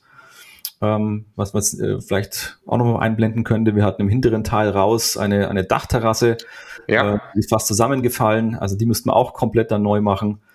Und äh, somit halt, ja, wie es immer ist, viel optische Aufwertungen auch durchgeführt am Ende des Tages erstmal, ja. Ja, also es ist, ich beschreibe kurz die Dachterrasse, weil wir ja viele Podcasts-Hörer haben, die das nicht auf YouTube dann sehen. Ähm, das ist wirklich äh, ja genau oben drauf. Also es ist witzig, weil das ja schon so ein, so ein Satteldach ist. Aber dann gibt's oben drauf. Na, es geht noch hinten raus. Das geht nochmal nach hinten raus, ähm, ah, das ja. Ganze, ja. Und äh, darunter ist eben auch nochmal eine Wohnung, die rausgeht. Und äh, dementsprechend das Satteldach ist dann, beginnt quasi bei der Dachterrasse, kann man sagen. Ja, ja okay, verstehe. Ja, ja, ja, ja. Und somit sind fast 20 Quadratmeter groß, ja, das ist noch schon umzäunt, äh, einen schönen BPC-Boden drauf gemacht, damit man nicht diese Splitter hat, äh, wie im Bankierei-Holz, ja. Ja. Und ähm, ja. Das, das, das habt ihr gemacht. Das, äh, genau, das haben wir noch reingemacht. Und äh, auch ähm, waren, wie gesagt, auch die Wohnungen nicht möbliert vermietet. Und wie wir es gekauft haben, war eigentlich so jede Wohnung, das sind sehr große Zimmer auch von den WGs. Also wir haben, wir haben einen Altbau, wir haben auch hohe Decken mit drin. Und äh, so die Zimmer sind schon so 18, 20 Quadratmeter von den WGs, ja. Und das ist schon sehr groß für eine WG. Und das äh, war dann für 230 Euro warm vermietet, jedes Zimmer, ja. Habt ihr für 230 warm? Nein, das war bei Ankauf. Das war, okay. Das war bei Ankauf, dementsprechend deutlich niedriger. Ähm, und ähm, das war für mich schon klar. Also ich, wir müssen hier auf jeden Fall jetzt, äh, um dann Schub reinzukriegen, aktiv auch auf die Mieter zu gehen. Also es ist etwas, was, was ja die meisten sich immer nicht trauen. Ich sage, Mensch, redet halt mal mit den Leuten. Und auch hier war es so, äh, der Großteil der, der Mieter ist dann nach einer gewissen Zeit auch ausgezogen. Ähm, auch vielleicht, weil wir sie ein bisschen motivieren konnten, dazu auch auszuziehen. Und äh, oder weil sie tatsächlich ihr, ihr Studium auch mal abgebrochen haben. Das heißt ja auch mal wieder mal, ne? also wirklich die reine Studenten in dem Haus. Ähm, und ähm, motivieren heißt äh, den Umzug bezahlen oder sowas. Ja, oder oder wir haben natürlich die, also Ständen sind generell sehr sehr faul, was die Möbel angeht, wenn sie ausziehen und wenn sie ihre eigenen sind, dann übernehmen wir schon ein gesamtes Zimmer meist für 50 Euro. Ja. Äh, an den Möbelkosten, ja, und natürlich auch dann äh, ganz offiziell natürlich äh, auch eine Abschlagszahlung gemacht, äh, wenn sie ausziehen, kriegen sie so und so viel. Äh, meine Mieter verdienen auch dabei, wenn sie mir neue Mieter bringen. Das heißt, wir mhm. haben diese in der WG-Vermietung hier nichts zu tun. Das machen die alles selbstständig, weil sie sich ja gerne in der WG jemanden aussuchen, der dazu passt. Und somit springen die halt 50 oder 100 Euro dann für eine Neuvermietung zu den Konditionen wohlgemerkt, die wir halt vorgeben. Ja. Also ich muss sagen, ich kenne aktuell, glaube ich, einen der Mieter drin, sonst weiß ich gar nicht, wer da wohnt. Ähm, weil wir auch äh, die Verträge alles online machen. Da gibt es ja Möglichkeit wie, wie DocuSign, kannst du einen Vertrag online machen. Ähm, ja. Wir haben immer auch ein Video von den ganzen Apartments. Ähm, das heißt, dies wird verschickt. Somit hat man als Interessenten Eindruck von der gesamten Wohnung und sieht dann auch, okay, hier bei 30 Sekunden, dieses Zimmer steht zur Vermietung für dich. Ähm, es ist auch wichtig, solche Sachen immer mitzunehmen. Ähm, natürlich auch gute Bilder reinzusetzen. Und das kann man einfach weitergeben. Und das kann man, am Ende des Tages die Kommunikation über WhatsApp und, und äh, Schlüssel alles machen es über die Mieter dann, die da drin wohnen, ähm, schicken uns das Protokoll per Foto zu, das war's. Also relativ simpel das Ganze, ja. Also sehen wir auch hier auf dem Bild mal, mal ein Zimmer, du stellst einen Schreibtisch rein, Schreibtischstuhl, Lampe drauf, Bett, es hängt ein Bild dran, es ist ein Schrank, ein kleines Regal, eine Stehlampe ja. noch, Waschbecken im Zimmer. Ja. Ohne Pinnwand hängen wir mal hin oder sowas, solche Sachen auch. Das kommt drauf an. Ja, Waschbecken war da schon drin in dem Fall. Das ist auch selten, muss nicht sein. Aber das hilft ganz gut, weil ähm, ich immer darauf achte, bei, bei mehr Personen, die in meinem Haushalt leben, äh, ich rechne immer vier Personen pro Badezimmer. Mhm. Und gerade in, in diesen äh, einen, was du beschrieben hast, das Zimmer mit einem Waschbecken, da ist natürlich so, dass es gut ist, dass dein Waschbecken drin hat. Äh, es ist, glaube ich, ein zweites auch nochmal in, diesem, in dieser WG, weil eben nur ein Bad besteht. Und fünf Personen pro Bad ist halt ein bisschen eng. Das heißt, ähm, ja, oftmals nutzen die halt dann einfach morgens äh, das Waschbecken kurz und das war's. Und dann gibt's keinen Stau im Bad. Also ist immer wichtig, ja. auch sowas zu betrachten, ja. Und ähm, naja, was wir haben eben hier wirklich einiges äh, investiert, auch nochmal äh, neu gestrichen. Wir haben Elektroleitungen kom teilweise komplett was auch neu gezogen. Also da waren so viel, so viel Schachen, Sachen schiefgelaufen. Offener Sicherungskasten lag da rum oder offene, offene Leitungen hangen da in, der, in den ganzen Wohnungen rum, ja, wo es echt brandgefährlich wäre, also im wahrsten Sinne des Wortes. Und äh, das mussten wir auch gerade stellen. Und ja, wir wussten auch zum Zeitpunkt nicht, es war ja der große, die große Sache jetzt, was ist mit den Heizungen? Können wir jetzt noch, äh, dürfen wir noch äh, weitere Gasetagenheizungen verbauen oder ist es ab dem 1.1.24 dann vorbei? Ähm, ich habe mich hier auf Nummer sicher entschieden und habe dann äh, neue Gasetagenheizungen einbauen lassen. Mhm. Und ähm, das Ganze natürlich 23 noch. In, in, das war dann schon drei, 22 oder 23. Ja, aber hättest du jetzt auch noch dürfen, ne? weil es wahrscheinlich keine Wärmeplanung ja, jetzt, gibt. Äh, wir haben ja nach wie vor noch das, es ist ja nur noch ein Heiz, äh, Heizungsgesetzchen geworden. Also von daher sind wir am Ende des Tages auch berechtigt, das weiterhin einzubauen. Ähm, aber du wusstest nicht. Gut, für den Verkauf ist es gut, ja, weil das ist halt nun mal ein Thema. Ähm, ja. Es ist jetzt einfach die letzten Jahre auch viel geworden. Wir haben diese energetischen Themen, die uns vorgegeben werden. Ob die jetzt sinnvoll sind oder nicht, sei dahingestellt. Auf jeden Fall haben wir die gesetzlichen Vorgaben, dass wir halt auch unsere Klimaziele wohl einhalten müssen als Energie, äh, also als, als, als Immobilieninvestoren. Und somit achten natürlich auch die Käufer genau darüber. Was ist denn mit der Heizung? Wie lange darf ich die denn noch drin haben? Und deshalb sind so Sachen auch wie Energieverbräuche sehr, sehr wichtig. Für mich ist einfach entscheidend, in welchem Zustand sind die Fenster und in welchem Zustand ist die Heizung. Und hier hat man schon eine sehr gute zehn Jahre alte äh, Zweifachverglasung, glaube ich, ist das hier äh, die mit drin ist, was also passt. Wir tauschen tatsächlich noch ein paar ähm, Dachflächenfenster, jetzt demnächst noch. Das passiert jetzt noch zukünftig, ja. Und, ähm, und die Heizung wird einfach gefragt am Ende des Tages, ja. Das ist wichtig. Und, und diese Entwicklung hat dazu geführt, dass wir also dann wirklich auch gute Miete bekommen haben.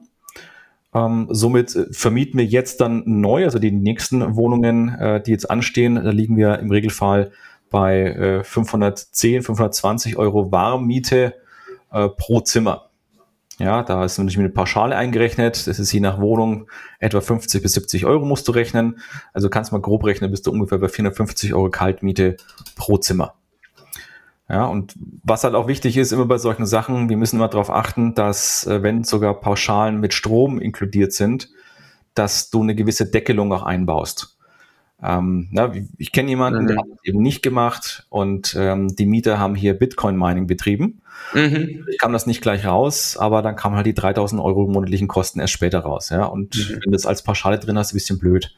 Also zumindest deckeln wir das, dass wir sagen, eine gewisse Kilowattstunde ist in diesen enthalten und du darfst, lieber Mieter, nur haushaltsübliche Geräte an deine ja. Steckdose anstecken. Ja. ja. Und äh, dann passt das auch wieder, kriegst du es auch wieder ganz gut hin. Ja. Aber ja, somit hast du es eben von Mal zu Mal eine Steigerung drin. Und äh, wir haben auch hier ein Zimmerapartment drin, da ist auch ein Zimmer an zwei Personen vermietet. Ja, also solche Sachen gibt's auch. Ähm, okay. Das sind dann bestimmtes Klientel wieder, das sind dann so äh, auch wieder Studenten, entweder sind die aus China oder aus, aus Indien, die sind es gewöhnt, auch zu zweit im Zimmer zu wohnen. Und äh, damit haben wir eben auch die Möglichkeit, das so zu vermieten. Ja. Okay, okay. Also ich guck mir gerade das Exposé nebenbei an. Es ist ganz toll zu erkennen, wie perfekt das optimiert ist im Verkauf auf den Kapitalanleger. Ne? Du gibst an, Abschreibung zweieinhalb Prozent, zusätzlich neun Prozent ja, auf Sanierung. Wobei, genau, das ist. muss ich noch äh, hinzufügen. Wie, ich mache inzwischen bei allen den Projekten eine Restnutzungsdauergutachten. Mhm. Und auch hier haben wir es gemacht. Ähm, und wir kommen also hier auf äh, 16 Jahre Restnutzung von dem Gebäude. Äh, dementsprechend umgekehrt gerechnet auf 6,25 Prozent Abschreibung auf den Gebäudeanteil.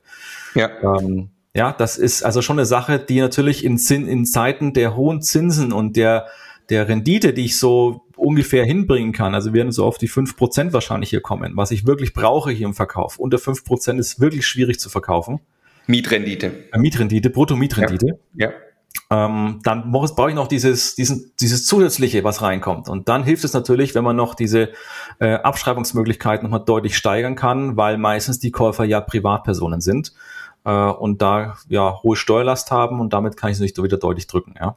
Ja, also genau, ganz kurz erklärt, man kann ihm ein, auch reinbringen immer, ja, noch zusätzlich, ja. Ja, man kann ihm ein Gutachten erstellen lassen und kann dem Finanzamt sagen, hey, das Gebäude hat keine so lange Nutzungsdauer mehr was bedeutet, dass ich eine höhere Abschreibung bekomme, was bedeutet, dass ich von den Mieteinnahmen weniger versteuern muss äh, und gerade wenn ich es dann privat halte, selber einen hohen Steuersatz habe, hilft das natürlich enorm. Ähm, wir haben übrigens auch einen Partner dafür, nutzungsdauer.com, da kann man diese Gutachten eben machen lassen. Ja? Also ist tatsächlich Partner von Immocation und äh, kann ich wirklich wärmstens empfehlen. Da kriegt man das äh, gut äh, über die Bühne und muss auch selber nicht, ähm, nicht hinfahren. Okay, ich, ich mache mal weiter, äh, was ich im Exposé, äh, also es ist wirklich eine, äh, ja, dann auch hier Provision provisionsfrei. Sie sparen 42.483 Euro Maklergebühren. Super geil, das einfach hinzuschreiben. Ja, genau. Ja. Das, ist, das ist den meisten nicht bewusst, ja, was es ist und äh, dementsprechend genau vermarkten wir auch mal gerne. Auch ich das heißt nicht, dass ich Makler ausschließe, ja, aber ja. meistens machen wir es sogar mit Innenprovision. Äh, das kommt jetzt immer auf die Immobilie drauf an. Aber ja, solche Sachen sind, sind wichtig und äh, ja, wir sind aber jetzt vielleicht wichtig bei der Immobilie noch nicht im Verkauf, ähm, weil das hat sich jetzt auch deshalb so lang hingezogen, ähm, weil eben der Verkäufer uns äh, nichts davon gesagt hatte, dass die Dachgeschosswohnung nicht zum dauerhaften Aufenthalt genehmigt ist. Und das war mhm. etwas, was ich bei der Erstbesichtigung schon gefragt hatte und leider auf, äh, des, äh, auf sein Wort vertraut habe. Wie gesagt, ich kannte ihn schon sehr lange und äh, war ich sehr seriös immer. Und am Ende des Tages kam eben raus und da konnte ich erst dann ins, in die Katasteramt einsehen, einsehen, nachdem wir gekauft haben, weil das Katasteramt äh, sechs Wochen Vorlaufzeit braucht, ja. Äh, und dann kam raus, es ist als Hobbyraum eingetragen. So, und äh, das hat eben dazu geführt, dass die vermietete Einheit, die als eigenständig eben vermietet ist, mit Mietvertrag und allem drum und dran, ähm, ich gesagt habe, es kann ja nicht sein, dass ich jetzt das offiziell nicht, weil ich kann es nicht verkaufen. Wenn ich es verkaufe, dann verkaufe ich ja eine Fläche, die nicht genehmigt ist. Ja, dann hab's ich ja an der Backe. Das will ich ja nicht. Also ich will es ja sauber verkaufen. Und äh, er hat es ein Jahr lang hingezogen, diesen Gerichtsprozess am Ende des Tages. Und ich habe sehr viel gelernt, muss ich sagen, bei so einem Gerichtsprozess. Also ich war noch nicht oft dort, ich habe es bis jetzt nicht oft gebraucht. Ich konnte immer vorher Sachen auch lösen. Aber was ich dort äh, gelernt habe, wird sehr stark auch meine zukünftigen Verträge beeinflussen. Äh, denn das Gericht, für das Gericht war nicht ganz klar, dass es hier, ähm, oder es war eindeutig, es hat nicht beschritten, dass es zum Beispiel ein Wohnraummietvertrag besteht. Aber es stand ja nirgendwo, dass das eine Wohneinheit, eine genehmigte Wohneinheit ist.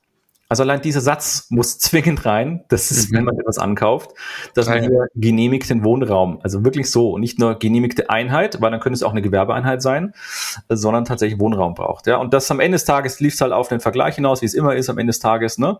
Und jetzt können wir es richtig starten. Das heißt, ich habe heute früh die Unterlagen vom Architekt bekommen, äh, die ganze Bauplanmappe. Wir reichen also jetzt offiziell ein, dass wir diese Dachgeschossfläche als eigenständige Einheit ähm, genehmigt bekommen lassen möchten. Und dann habe ich einen sauberen Abschluss und wir können es dementsprechend auch sauber weitergeben und wirklich offiziell auch vermieten, muss man sagen. Ne? Ja, ja. Das, das, ist wirklich wichtig. Was ich immer auch sage, Dachgeschoss immer prüfen. Immer ist die Genehmigung vorhanden. Ich selber mhm. ja. ja. Ja, ja, ja, ja, ja. Ja, äh, okay, du, du schreibst dann auch wirklich in das Exposé, das wollte ich nur kurz sagen, äh, ist Mieteinnahmen kalt äh, mit Rendite, dann schreibst du noch kurzfristig umzusetzen, soll Mieteinnahmen kalt, mhm. wo nochmal, also ist es irgendwie knappe 4,8 äh, und äh, soll es dann 5,4 ja. äh, monatliche Mieteinnahmen, ähm, ja. denke ich. Ne? Äh, ja, das ist ähm, cool. Genau, also. Das ist auch wieder auf den Kapitalanleger optimiert, inklusive Angabe der Mietrendite, die eben bei knapp fünf Prozent jetzt liegt. Mhm, genau, und das ist auch wirklich so etwas, äh, was wir auch garantieren. Das heißt, so etwas würde auch in den, in den Kaufvertrag reinkommen.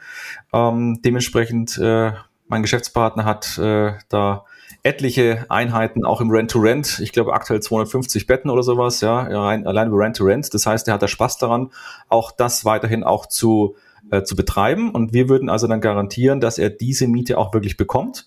Und wir würden uns aktiv auch um die Vermietung kümmern, dass dieser Wert auch wirklich umgesetzt wird. Und ähm, das im Gegenfall, wir rechnen mal damit wahrscheinlich auf, auf ein Jahr Vermietungsgarantie, werden wir drauf geben. Also nicht wie anfangs beschrieben, so zehn Jahre, was wir mal gemacht hatten äh, in Unternehmen damals.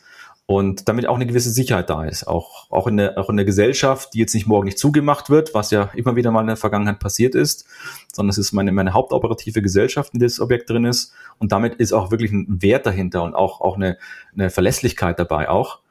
Und wir sind vor Ort, wir kümmern uns drum Und dann ist es eine, eine, runde Nummer am Ende des Tages, ne? mit der höheren Abschreibung, die, die garantierte Miete, die nicht drin haben, sauberes Objekt, äh, viel entwickelt, keine, keine Arbeiten zu machen, äh, keine baurechtlichen Sachen zu erledigen, alles in Ordnung. Ja. ja.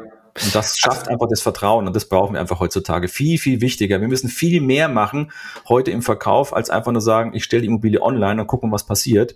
Das hat funktioniert viele Jahre, wie du auch gesagt hast. Da hast du gedacht, wird eh teurer verkauft. Aber hier ist es einfach so, wir müssen viel mehr Service jetzt reinbringen und deshalb einfach mehr machen und mehr Vertrauen auch aufbauen für die Kunden am Ende des Tages, ja. Ja, Okay, also das, wir haben es ja gerade gesagt, das ist ja quasi der Worst Case passiert, kurz vor der Zinserhöhung gekauft, variabel finanziert. Ja. Das habt ihr jetzt an einen Punkt gebracht mit den Mieteinnahmen, dass das gar nicht mehr so schlimm wahrscheinlich ist. Oder? Also hat noch ein ja, Cash Burn? Genau. Aufgrund der, jetzt ja, wie gesagt, ja. gestiegenen Zinsen, jetzt nicht die Zinsen, wenn ich jetzt heute finanzieren würde, wäre es nicht deutlich niedriger. Mhm. Ähm, aber ich glaube, hier liegen wir bei, bei 6% aktuell, was wir haben. Ja, ja krass. Ähm, das, ähm, das deckt in etwa, also deckt die, die Mieterträge. Das heißt, wir sind da derzeit im leichten Überschuss, sage ich mal. Nur Zins okay. und Tilgen gerechnet, ne? Okay, und jetzt ja. hast, was, was dann okay schon, schon mal gut ist, aber jetzt hast du quasi die Entscheidung im Sowil auf dem Tisch, ich probiere das jetzt zu verkaufen ja. oder ich könnte jetzt eben langfristiger finanzieren und sagen, ich behalte es. Ja, das wäre eine Alternative. Ich habe noch meinen Co-Investor drin. Das heißt, ich brauche, wenn dann nur, den Betrag, den ich vielleicht jetzt von der Bank bekommen habe. Das war in dem Fall der Kaufpreis, also zu 100 Prozent finanziert ähm, oder eben noch ein bisschen mehr und dann eben auch mit wahrscheinlich auch um die dreieinhalb Prozent äh, Zins. Ich würde auch erstmal nur eine tilgungsfreie Zeit einplanen ähm, und das Ganze wahrscheinlich auf maximal fünf Jahre festschreiben. Das Warum nicht halten? Ist doch nett mit der Cashflow dann, oder? Wenn sich die Zinsen jetzt halbieren quasi durch die Festschreibung? Ja, könnte ich auch. Aber ich will, ich will in größere Objekte wieder investieren, ja. Und äh, das ist ja am Ende ist es, ist es eine WEG und ich bin nicht so der Freund von WEGs am ja. Ende des Tages auch, ähm, zumal jetzt hier nur zwar eine Partei noch mit drin ist, aber es ist ja doch eine gewisse Absprache, ja, die wir auch mit unserer Julia hier von Immocation auch vorbereiten, die sehr tatkräftig und unterstützen dabei auch, ähm, dass wir auch äh, die, die Eigentümerversammlung hinbekommen und alles Mögliche, dass es rechtlich alles passt. Okay, okay. Und ja. äh, von daher, ja, sind wir da eben dabei. Und das sage ich, da habe ich lieber was, was 100% eigenes. Und ähm, da bin ich jetzt auch fertig mit entwickeln. Also für mich ist es immer, ich brauche eine Herausforderung, ja. ja okay, ich würde ja. mich da wahrscheinlich langweilen. Und äh, ich gebe dir recht, man könnte sagen, man hält es auch, aber das können andere machen ja, am Ende des Tages. Also wir haben ja. schon äh, mal eine Person mal vorgestellt, hat schon starkes Interesse daran, äh, da werden wir dann sehen. Vielleicht ist es dann gleich weg. Ja. Ja, und was, was ich jetzt noch interessant fand, aktuelle Marktphase, du sagst, Kapitalanleger geht jetzt. Ja. Eigennutzer das jetzt einzeln irgendwie abverkaufen? Warum? Also, ähm, ein Eigennutzer sind ja immer so die Sache, wenn eher ab drei Zimmer. Und das mhm. ist schon, das kann ich aber auch machen, wenn ich eine Zweizimmerwohnung habe, die vielleicht sehr geräumig ist, dann kann ich das auch eine Wand einziehen und eine Dreizimmerwohnung draus machen, weil das wird eher für die Eigennutzer gebraucht. Denn es geht immer Raummenge über Raumgröße. Und ähm, das hilft mir, also jetzt hier in dem Fall haben wir halt viele Zweizimmerwohnungen auch und da sage ich, okay, in der Innenstadt wäre es vor, vor der Zinserhebung kein Problem gewesen. Auch Eigennutzer haben eine Zweizimmerwohnung wunderbar gekauft. Aber jetzt aufgrund der erhöhten Zinsen sagen sie, naja, aber jetzt vielleicht doch mal äh, meine vielleicht Familie erweitern möchte oder was anderes machen möchte, ja, dann wird es einfach schwierig, eine Zweizimmerwohnung und dann musst du schon ganz genau nachdenken, ja. Und äh, somit ist die Kapitalliga klar, weil der Standard einfach passt. Und wir haben übrigens das äh, auch andere, ein anderes Haus in, in der Region, in, in, in Erlangen beispielsweise, ist auch komplett an Experts vermietet, ja. Mhm. Und ähm, da sind sie auch super happy. Ist ein Klientel, das mir am liebsten ist, äh, weil da siehst du und hörst du nichts. Ja. Ähm, und die zahlen Top-Mieten am Ende des Tages auch, ja. Und wenn du ein bisschen unterstützt, alles wunderbar. Auch hier gilt es immer wieder mal, ein bisschen Unterstützung brauchst du immer, ein bisschen mit reinbringen, auch wenn wir mal hinschauen, äh, wie läuft soweit und ähm, ist mit den Mietern alles in Ordnung, äh, gibt es irgendwas, was nicht passt und dann kann man seine Immobilie trotzdem immer noch weiterentwickeln. Ja? Aber hier sage ich, es gibt noch Herausforderungen, die auf mich warten und äh, da möchte ja, ich. Ja, ja, ja. ja. Also ich bin mal gespannt, wo du, wo du am Ende rauskommst. Du verkaufst wahrscheinlich für ein bisschen über 4000 Euro den Quadratmeter. Das wäre die Idee, oder? Ist das für Erlangen? Was, ja. was, was war mal, was war mal Höchststand? Was, was hat man in Erlangen verkaufen Bestandsimmobilien äh, waren Höchststand jetzt äh, ja sechseinhalb etwa. Ja. Wahnsinn. Und die gestiegenen Zinsen bringen einen hin, dass man da deutlich von weg muss. Ne? Aber okay, das ja. heißt, du hast so gut eingekauft, trotz dass es eben zu, zum Peak war, aber du hast so gut eingekauft, weil er eben deutlich unterentwickelt und, oder hast dann vor allem auch einen guten Entwicklungsjob gemacht, der ja. dir dann, der dir dann trotzdem noch eine Marge ermöglicht. Exakt, genau. Ja. Auch jetzt noch, wenn wir deutlich weniger als geplant auch einnehmen, bleibt trotzdem eine ordentliche Marge übrig. Ja. Äh, also toll, ne? Aus dem potenziellen Worst Case von der, vom Einstiegszeitpunkt her, äh, ja. das dann rausgeholt zu haben. Okay. Ja. 2024 dein Ankaufsprofil. Ähm, also ich, ich bin halt jetzt viele, viele Immobilien schon gesehen und ich habe viel, viel, viele Lagen mir auch schon angeschaut. Und natürlich ist mein Fokus nach wie vor hier die Region Nürnberg, äh, weil ich hier einfach ansässig bin und das immer entscheidend ist auch für eine Immobilienentwicklung, dass du möglichst schnell zu einer Immobilie kommst.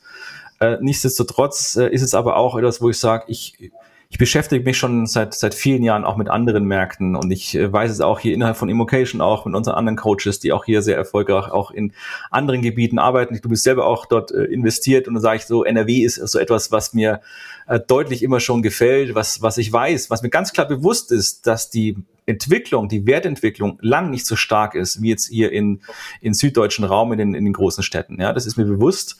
Äh, ich aber deutlich bessere Einkaufsmöglichkeiten, Entwicklungsfähigkeiten, Möglichkeiten Immobilie habe und äh, das eben dann für, für den Bestand setze. Jetzt nicht für Fix und Flip in der Richtung, aber rein für den Bestand.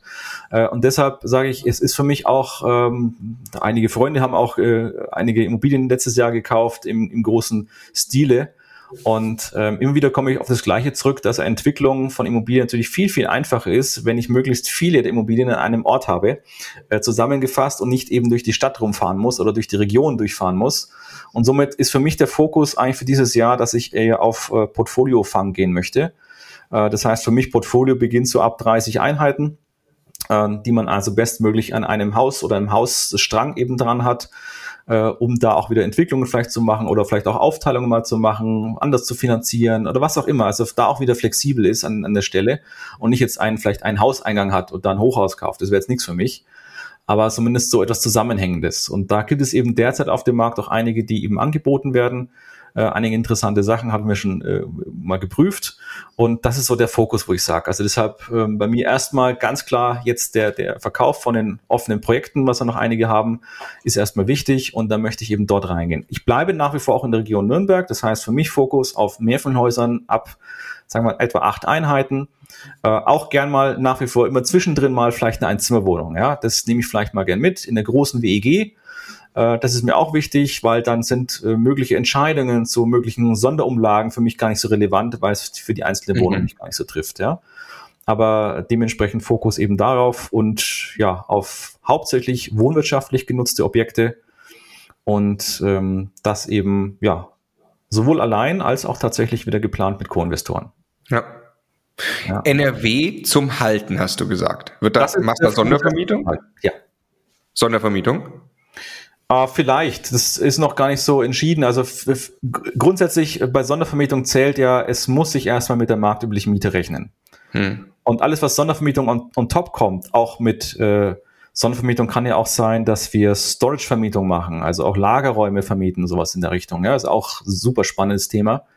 Ähm, das kommt dann on top noch dazu. Das gilt noch vielleicht zu erweitern oder du machst eine Grundstückserweiterung, du trennst was ab oder baust eine Halle hin oder solche Sachen, äh, dass es noch was dazu kommt. Aber vor, vorwiegend einfach mal ja normale äh, ein bis drei Zimmerwohnungen äh, wohnwirtschaftlich genutzt, langfristig normal vermietet und äh, da können wir vielleicht noch reinarbeiten ja, und vielleicht noch den Mieter noch Mehrwert schaffen und im Gegenzug zahlen sie uns dann bestmöglich noch mehr Miete. Ja, ja, ja. ja. Wo NRW? Irgendwo festgelegt? Nein, ich bin noch nicht ganz festgelegt. Also ich ja. äh, liebe nach wie vor Essen. Äh, das ist irgendeine Stadt, äh, wo ich investieren möchte. Aachen interessiert mich zum Beispiel auch, ja. Ähm, und äh, ja, noch ein paar andere, paar andere Orte, wo ich aber noch nicht äh, meine Radius so festgelegt habe, dass ich sage, ich fokussiere mich nur auf eine Stadt. Ich bin da erstmal offen und schaue, was reinkommt. Also ich möchte den Filter bewusst noch nicht zu eng äh, zuschnüren und ähm, da ich ja nichts anderes mache, als 24 Stunden lang mit Steinen zu beschäftigen, äh, ja. kann ich dementsprechend natürlich auch einfach dorthin fahren, hol mir eine Airbnb-Wohnung und äh, wohne halt auch mal da äh, unter der Woche auch. Das ist auch kein ja. Problem. Das kann ich einfach machen. Kann dann aktiv auch die Objektoptimierung ähm, durchführen. Ja. Es ist egal, ob ich jetzt hier bin oder, oder woanders. Klar, ich bin nicht bei meiner Familie am Ende des Tages, aber das ist ja auch nicht äh, auf, auf Dauer, sondern nur für einen bestimmten Zeitraum. Und gerade wenn du ein Portfolio einsetzt, auch vielleicht ein größeres, ab 100 Einheiten, dann rentiert sich auch, einen Hausmeister anzustellen, der dann die Hauptarbeit mit, mit auch mal Boden legen und solche Sachen auch machen kann, ja, der auch präsent ist vor Ort, ja, wo die Mieter auch ansprechen können. Ähm, und damit hilft es auch wieder voranzukommen, wenn man eben dann wieder diesen Austausch hat. Ja. Das ist so mal das gesteckte Ziel für dieses Jahr. Ja. Ja, spannend. Also NRW finden wir auch spannend. Gibt da dann jetzt auch, also das geht nur für Masterclass-Teilnehmer, es gibt eine Mastermind, die wir extra äh, sogar aufsetzen für NRW, wo wir eine kleine Gruppe von Investoren in NRW zusammenholen. Ähm, ja, äh, ein Jakob Mehren hat in seinem Suchprofil NRW stehen. Äh, also ich glaube schon, ne? Also man muss sich bewusst sein, dass also die Mietentwicklung, wenn ich es vergleiche, in unserem Portfolio Brandenburg, ähm, Stunde mhm. weg, so Kreis von Berlin, die Mietentwicklung war brutal. Das ist in NRW nicht passiert bei unseren Häusern in Essen oder Wuppertal. Ähm, ja, aber die Einstiegspreise sind halt deutlich besser. Ja, genau. Und jetzt ja. gerade in der jetzigen Marktphase, ich kenne ja schon so viele, auch die letztes Jahr angekauft haben und so viele, die Faktor 10 bis 12 eingekauft haben mit mhm. entwicklungsfähigen mhm. Immobilien. Ja. ja. Oder teilweise ja. Sozialbindungen drauf, die in drei, vier Jahren auslaufen, wo Hälfte, welche, ja. Hälfte von, also weiß ich, für vier Euro sowas vermietet ist, ja. Ähm, das ist schon Wahnsinn, was da noch für Potenziale teilweise schlummern, äh, die ungenutzt sind und da gilt es zuzugreifen. Also, ich wünsche ganz viel Erfolg. Ich sage vielen Dank, das war mega spannend, ähm, gerade auch einmal ganz konkret durch so ein Objekt durchzugehen, was potenziell unglücklich eingekauft war vom Timing her und dann, was man da alles nicht machen kann und machen muss. Vielen Dank für die spannenden Einblicke, war sicher nicht unser letztes Update. Danke, Sebastian. Gerne, Marco. Bis zum nächsten Mal. Bis dann. Ciao. Ciao.